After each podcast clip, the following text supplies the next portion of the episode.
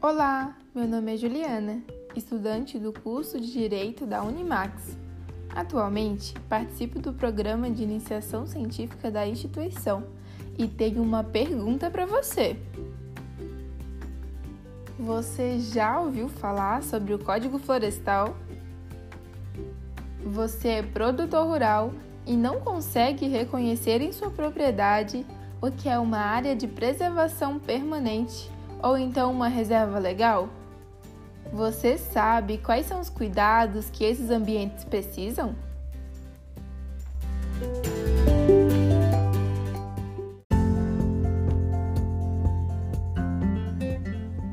O Código Florestal vigente entrou em vigor no dia 25 de maio de 2012 e consiste em um dispositivo de lei que apresenta as formas de como as vegetações nativas podem ser utilizadas. Existem áreas que não podem ser exploradas para finalidade agrícola ou pecuária, e é o Código Florestal que irá estabelecer quais serão essas áreas e quais serão então aquelas passíveis de uso. O primeiro Código Florestal foi criado durante o governo de Getúlio Vargas, sendo instituído em 1934. Desde então, já foi alterado sete vezes, até chegar ao que temos hoje.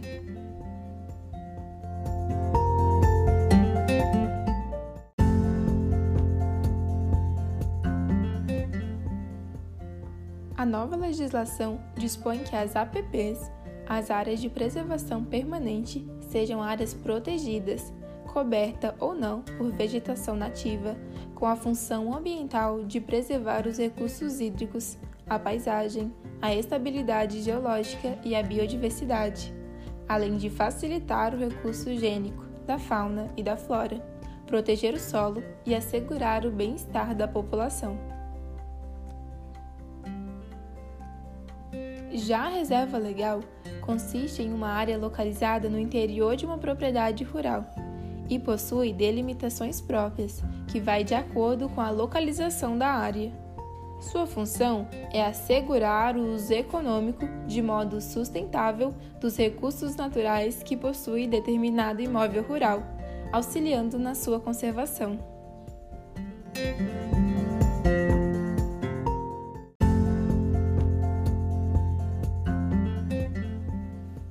Das mudanças que o código atual trouxe consiste na absolvição para aqueles que desmataram até 2008. Mas, atenção! Aqueles que desmataram áreas de preservação permanente até o dia 22 de julho de 2008 somente será beneficiado pela anistia desde que seja integrado ao chamado Programa de Regularização Ambiental, devendo, portanto, ter aplicado na área degradada projetos de recuperação.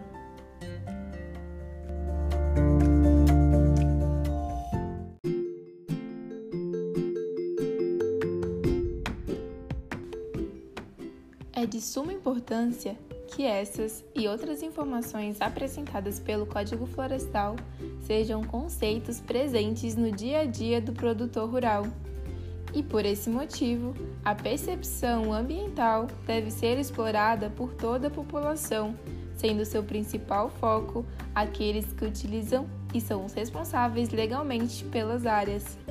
Somente com a construção de uma consciência crítica adquirida a partir do conhecimento, podemos abrir discussões que auxiliarão o gestor na tomada de decisões mais assertivas para a preservação do meio ambiente em que vivemos.